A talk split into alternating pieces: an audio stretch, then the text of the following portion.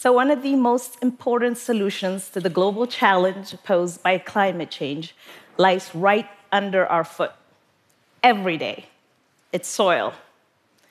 Soil's just a thin veil that covers the surface of land, but it has the power to shape our planet's destiny.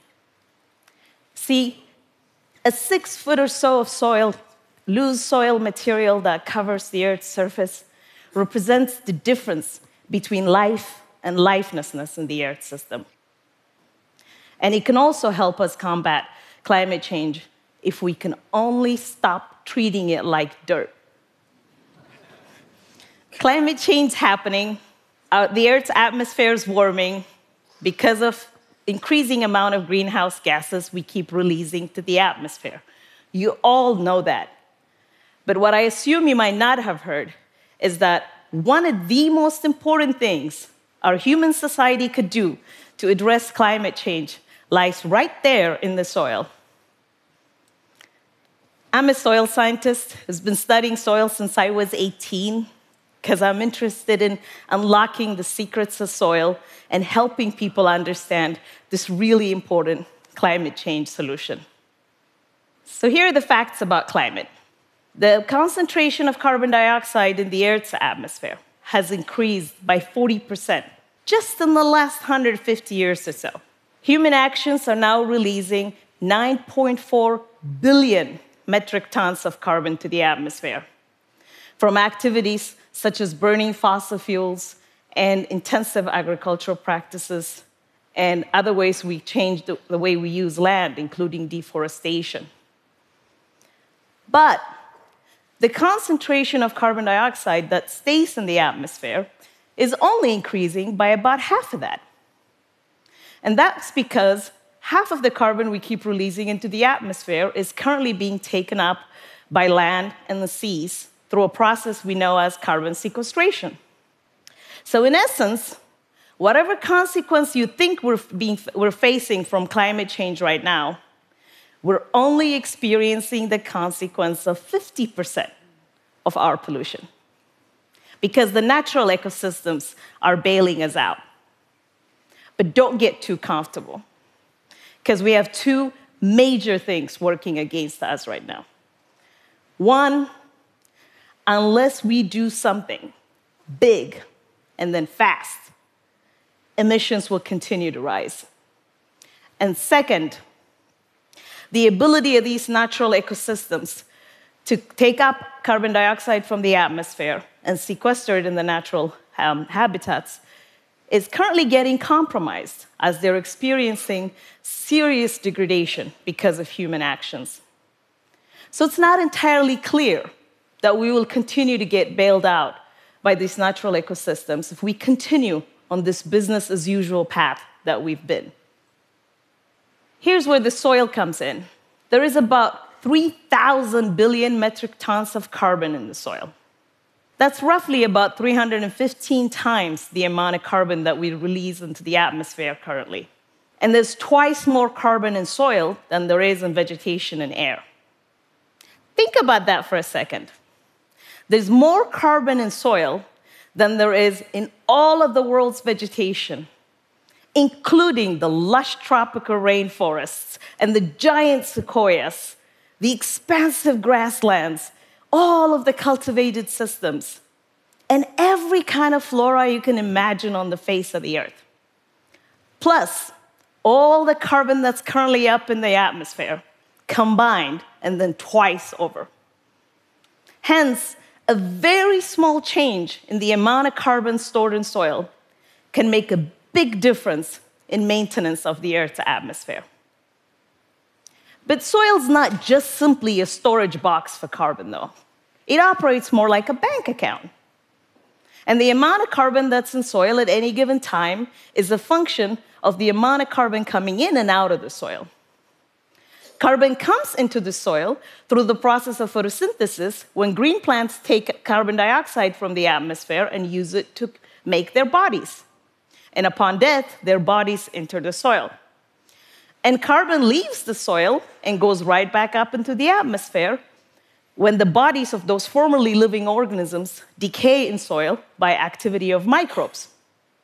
See, decomposition releases carbon dioxide into the atmosphere, as well as other greenhouse gases such as methane and nitrous oxide. But it also releases all the nutrients we all need to survive. One of the things that makes soil such a fundamental component of any climate change mitigation strategy is because it represents a long term storage of carbon.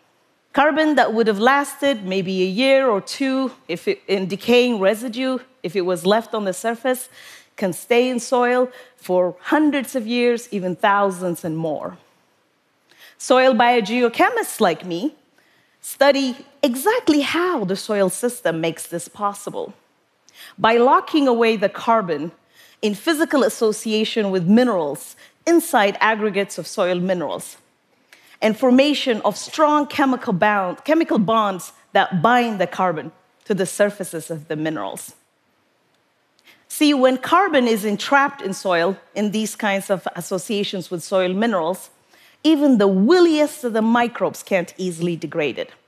And carbon that's not degrading fast is carbon that's not going back into the atmosphere as greenhouse gases. But the benefit of carbon sequestration is not just limited to climate change mitigation.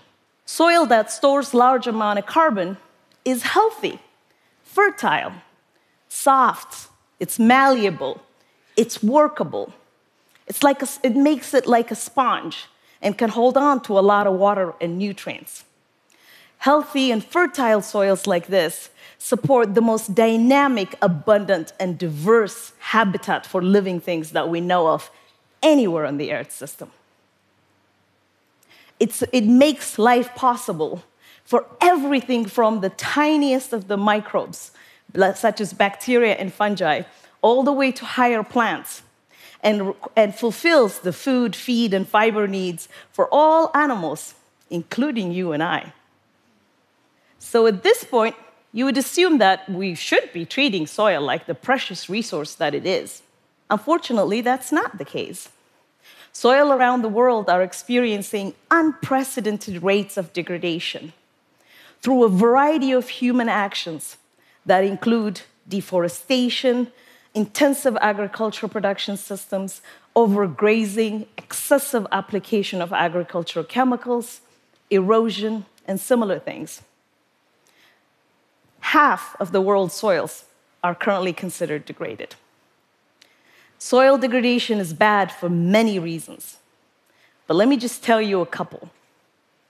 One, degraded soils have diminished potential to support plant productivity. And hence, by degrading soil, we're compromising our own abilities to provide the food and other resources that we need for us and every member of living things on the face of the earth. And second, soil use and degradation, just in the last 200 years or so, has released 12 times more carbon to the atmosphere compared to the, the rate at which we're releasing carbon into the atmosphere right now. I'm afraid there's even more bad news. This is a story of soils of high latitudes. Peatlands in polar environments store about a third of the global soil carbon reserves. These peatlands have a permanently frozen ground underneath, a permafrost. And the carbon was able to build up in these soils over long periods of time because even though plants are able to photosynthesize during the short, warm summer months, the environment quickly turns cold and dark and then microbes are not able to efficiently break down the residue. So the soil carbon bank in these polar environments built up over hundreds of thousands of years. But right now, with atmospheric warming, the permafrost is thawing and draining. And when permafrost thaws and drains, it makes it possible for microbes to come in and rather quickly decompose all this carbon with the potential to release hundreds of billion metric tons of carbon to the atmosphere in the form of greenhouse gases. And this release of additional greenhouse gases into the atmosphere will only contribute to further warming that makes this predicament even worse, as it starts a self reinforcing positive feedback loop that could go on and on and on, dramatically changing our climate future. Fortunately, I can also tell you that there is a solution for these two wicked problems of soil degradation and climate change. Just like we created these problems, we do know the solution. And the solution lies in simultaneously working to address these two things together through what we call climate smart land management practices. What do I mean here? I mean managing land in a way that's smart about maximizing how much carbon we store in soil. And we can accomplish this by putting in place deep rooted perennial plants, putting back forests whenever possible, reducing tillage and other disturbance from agricultural practices, including optimizing the use of agricultural chemicals and grazing, and even adding carbon to soil whenever possible from recycled resources such as compost and even human waste. This kind of land stewardship is not a radical idea.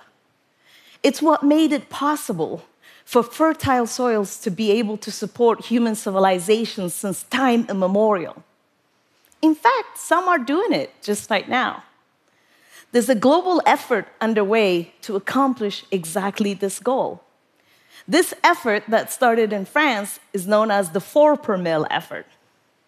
And it aims, it sets an aspirational goal to increase the amount of carbon stored in soil by 0.4% annually, using the same kind of climate smart land management practices I mentioned earlier.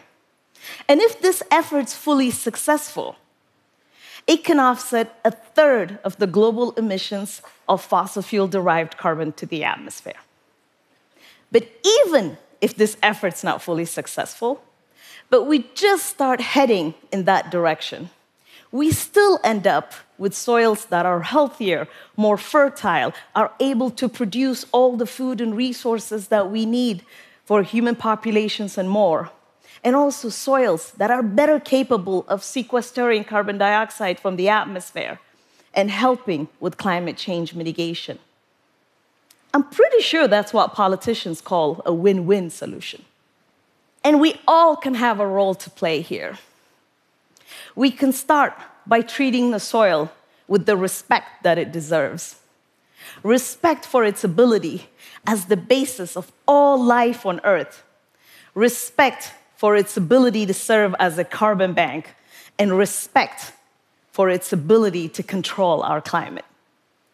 And if we do so, we can then simultaneously address two of the most pressing global challenges of our time climate change and soil degradation. And in the process, we would be able to provide food and nutritional security to our growing human family. Thank you.